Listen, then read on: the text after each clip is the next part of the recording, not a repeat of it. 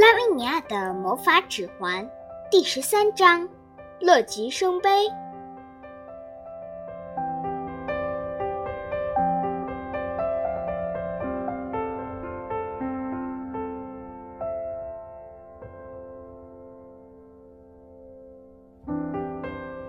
很可惜，这次火灾的发生并没有帮助拉维尼亚改正她的缺点。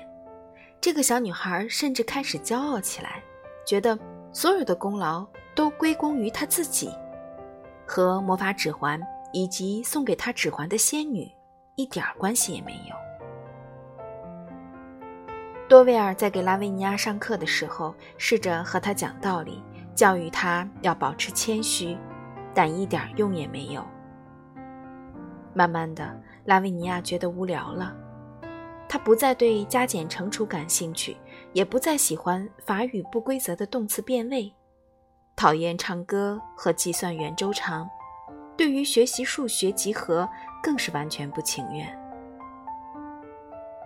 当多维尔想用自己的知识打动拉维尼亚的时候，他马上反驳道：“哎，你以为你是谁呀？”你可以像我一样救了一整栋大楼和一个孩子的生命吗？慢慢的，慢慢的，两个孩子之间美好的友谊产生了裂痕。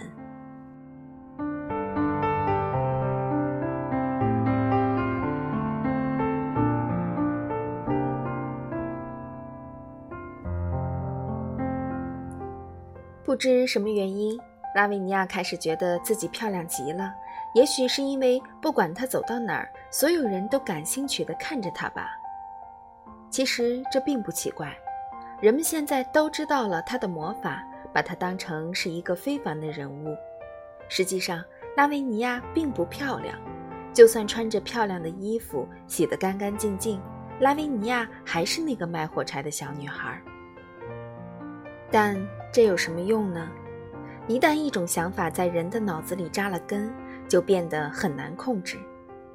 而这种想法给拉维尼亚带来了厄运，将会让他付出巨大的代价。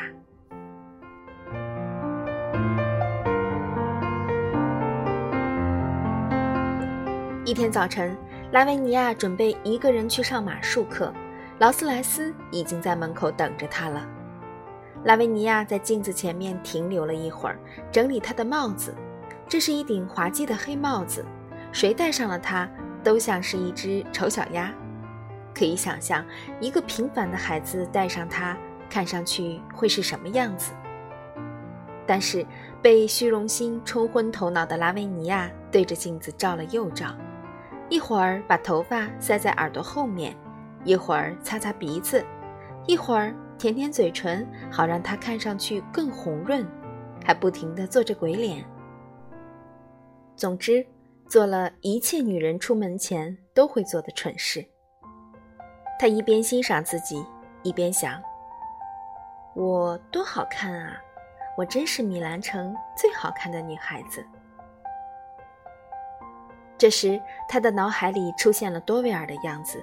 他说：“不要冲昏了头脑。”你只是一个普通的女孩子，在米兰至少有一千个比你好看的女孩子呢。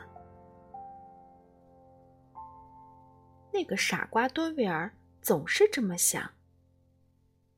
纳维尼亚自言自语。不过我知道，他只是嫉妒我。如果他敢当面和我这么说，我就把他变成大便。说着，他不经意的转动了一下指环。不要忘了，这时候拉维尼亚就站在镜子前面。于是，魔法对拉维尼亚起作用了。不用说，可怜的拉维尼亚感到自己的胳膊慢慢变软，整个身体都在变软。噗嗤，它变成了一堆新鲜的大便，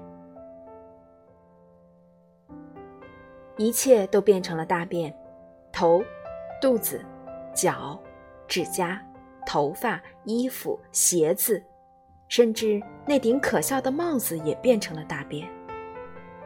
只有那枚魔法指环留了下来。